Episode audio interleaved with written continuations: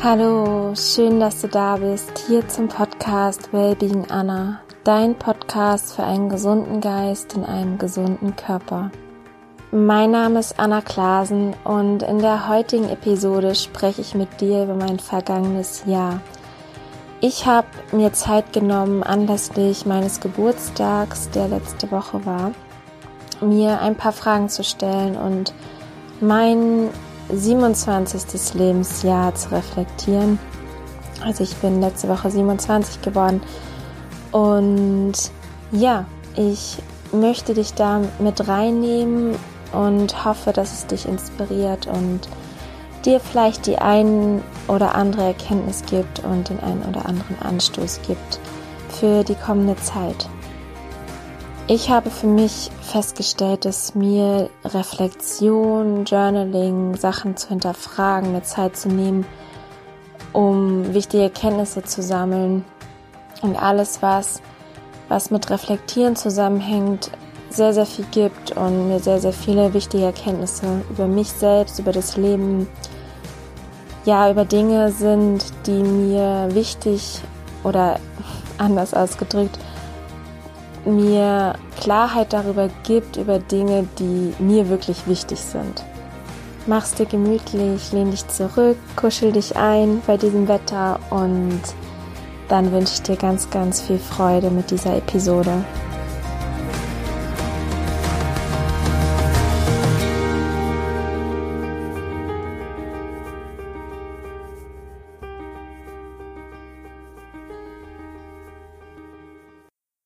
Die erste Frage, die ich mir gestellt habe, ist, wofür bin ich am allermeisten dankbar? Auf dieses Jahr bezogen ist es definitiv meine Familie, mein Freund und meine Freunde, also gerade so die Nähe zu anderen Menschen und meine Gesundheit. Und ja, es wurde dieses Jahr nochmal sehr, sehr deutlich, finde ich, was uns Nähe, Freundschaft, Liebe, Umarmung, Austausch mit anderen Menschen wirklich gibt, wie wichtig es ist. Und dass, ja, dass auch ganz viel Freude damit kommt, dass, dass das Leben alleine nicht wirklich lebenswert ist. Es ist immer die Gemeinschaft, die Beziehung zu anderen Menschen.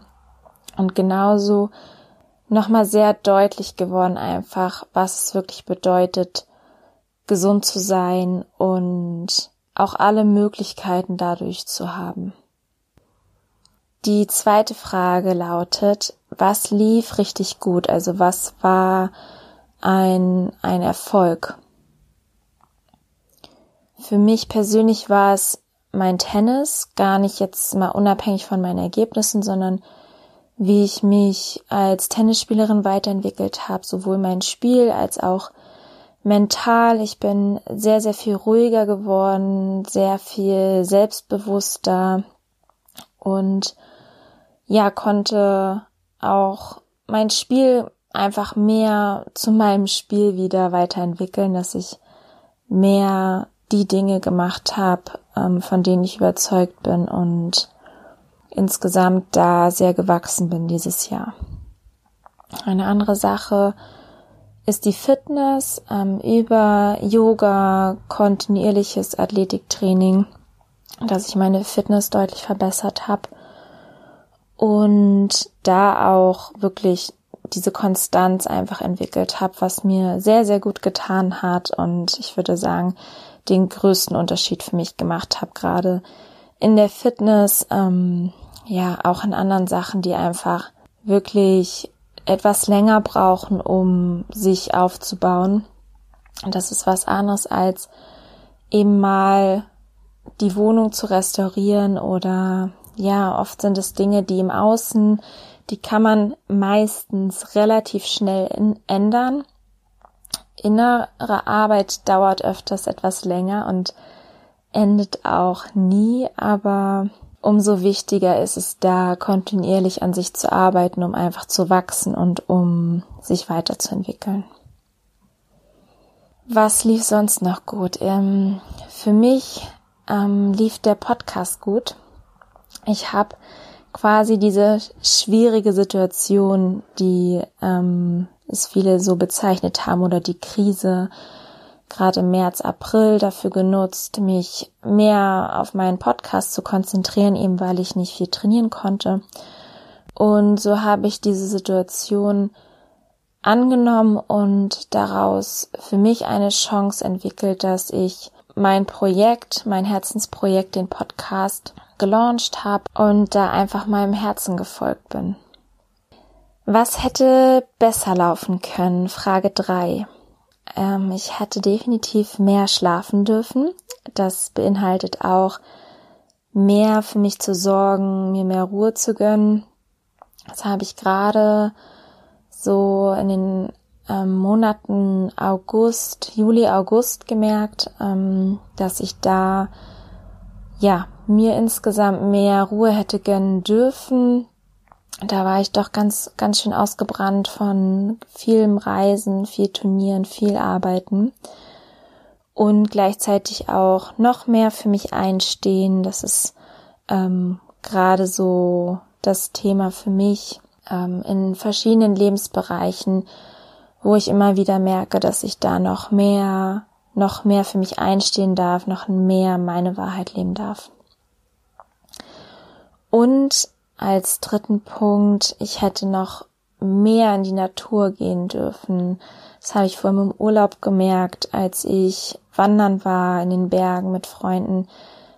Die Natur gibt uns so viel und ich fühle mich viel, viel mehr mit mir, mit allem, mit der Erde verbunden. Und wenn ich draußen in der Natur bin, das ist was, über was ich mir auf jeden Fall auch vorgenommen habe, in Zukunft mehr spazieren zu gehen, wandern zu gehen, den einfach einen einfachen Urlaub zu machen, zwei, drei Tage raus in die Natur, ob das Zelten ist, egal, das ist so unglaublich wichtig und man kommt so viel mehr zur Ruhe.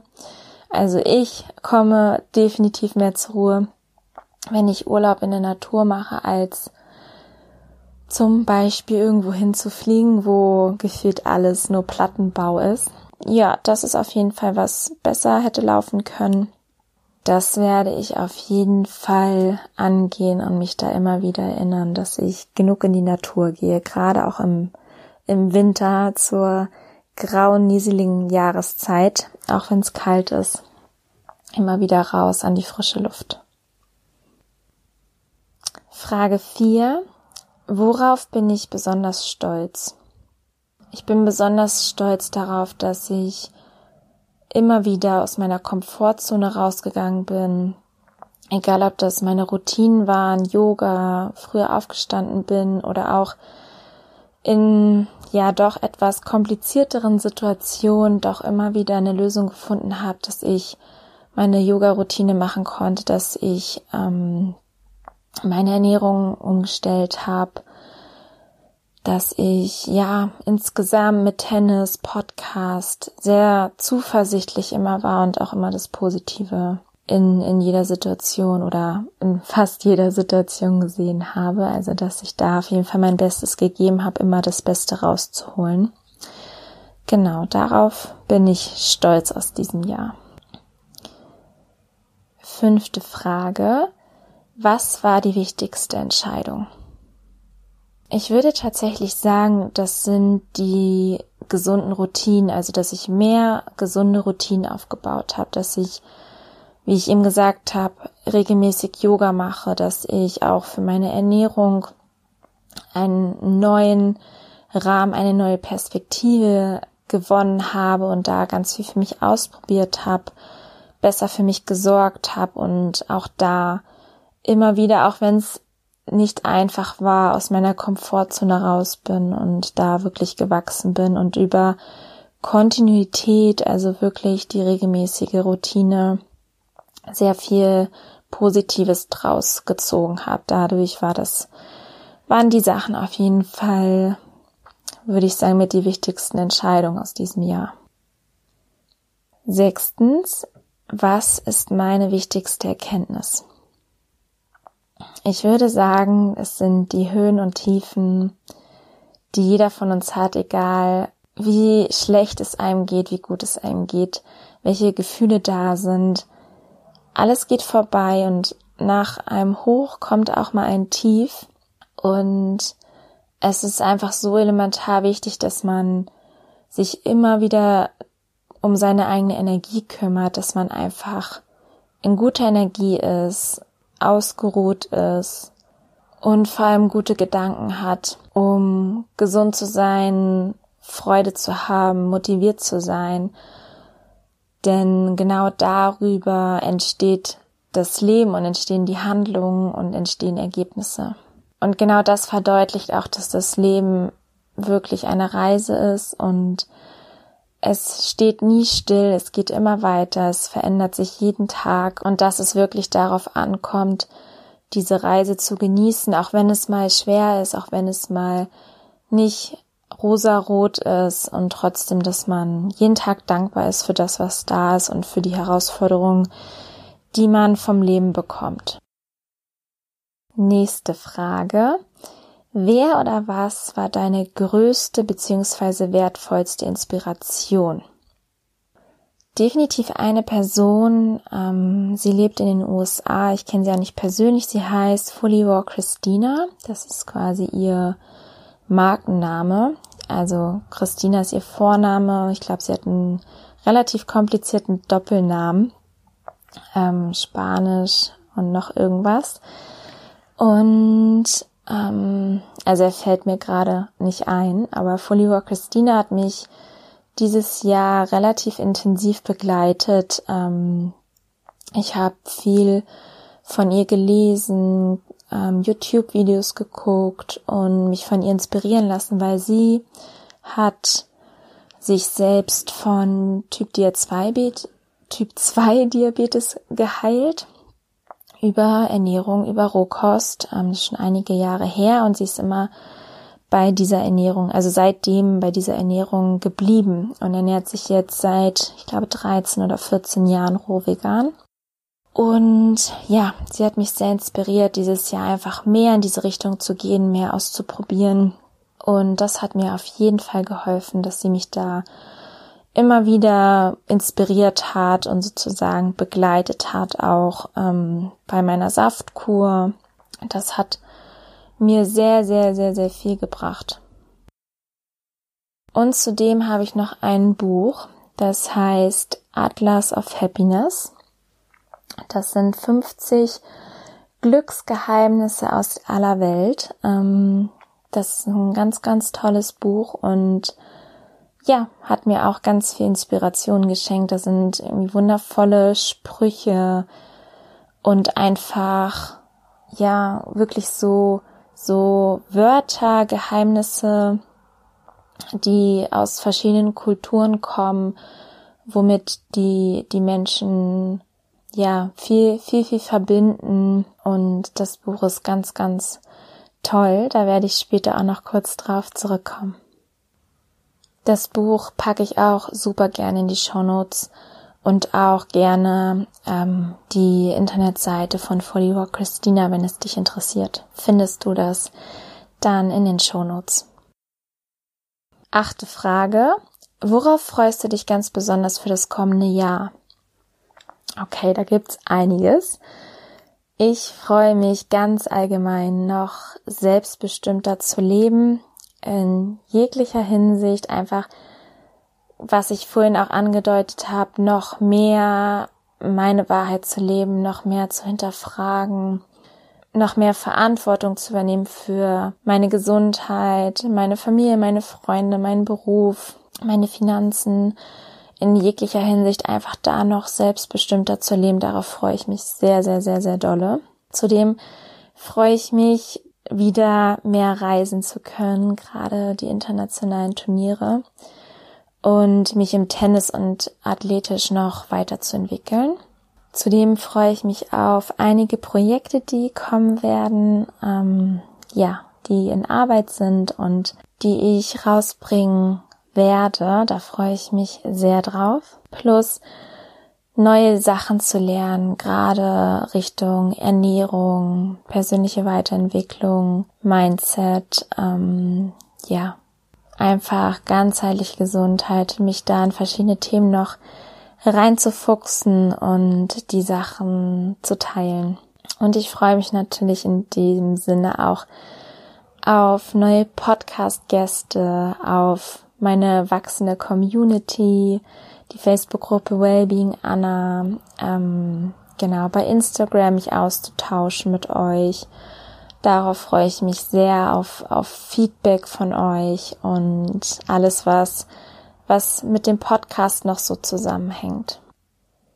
Und als letzten Punkt würde ich sagen, ich freue mich sehr darauf, nachhaltiger, noch nachhaltiger zu leben, also noch weniger Plastik zu verwenden bzw. zu kaufen, gerade bei Lebensmitteln und auch viele andere Sachen wie Kleidung oder Auto, da einfach nachhaltige Entscheidungen zu treffen, öfters das Fahrrad zu benutzen oder wirklich Slow Fashion zu kaufen. Das sind einfach so Themen, die mich begeistern und wo ich einfach noch mehr umsetzen möchte und mit meinen Kaufentscheidungen und mit meinem Lebensstil zu einem nachhaltigeren Leben beitragen möchte.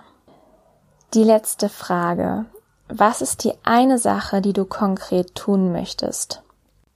Also was ich definitiv tun möchte, ist mehr im Einklang mit der Liebe zu leben, meine Erwartungen runterzuschrauben und Dinge zu tun, wirklich aus, aus vollem Herzen, aus reinem Herzen, ohne, ja, ohne Erwartung, ohne Druck, ohne, ohne schlechte Gefühle und meine Entscheidung wirklich nach meinem Bauchgefühl, nach dem guten Bauchgefühl, nach meinem Herz zu treffen und insgesamt noch mehr Respekt, Dankbarkeit, Wertschätzung gegen, gegenüber Mutter Natur mitbringen. Das sind so die beiden Sachen, die ich auf jeden Fall ganz konkret tun möchte. So, das waren die neun Fragen. Ich hoffe sehr, dass du etwas für dich mitnehmen konntest.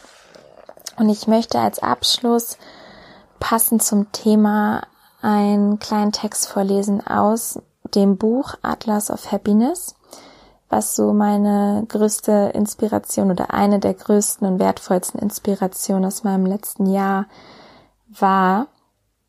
Ähm, genau, möchte ich dir etwas vorlesen und zwar passt das sehr, sehr gut ähm, zu, zu dem, was ich gerade gesagt habe, diesen Respekt und die Wertschätzung von Mutter Natur. Und zwar gibt es so eine Art hawaiianische Philosophie, die nennt sich Aina und das bedeutet Boden beziehungsweise Land. Und genau darüber geht es in, in diesem Buch unter anderem, wo ich dir gerne etwas daraus vorlesen möchte. Etwas ist so elementar für unser Überleben auf diesem Planeten, dass wir selten einmal über das Glück nachdenken, das es uns bringt. Der Boden unter unseren Füßen, das offizielle Zuhause aller Menschen. Gäbe es nicht dieses ergiebige Erdreich unter uns, nun, um es kurz zu sagen, dann wären selbst die besten Schwimmer ziemlich aufgeschmissen. Entsprechend nehmen die Bewohner der Hawaii-Inseln Land und Boden sehr ernst. Für die circa 8000 Menschen, die heute die austronesische Sprache Hawaiianisch sprechen, trägt Aina die tiefere Bedeutung das, was uns nährt.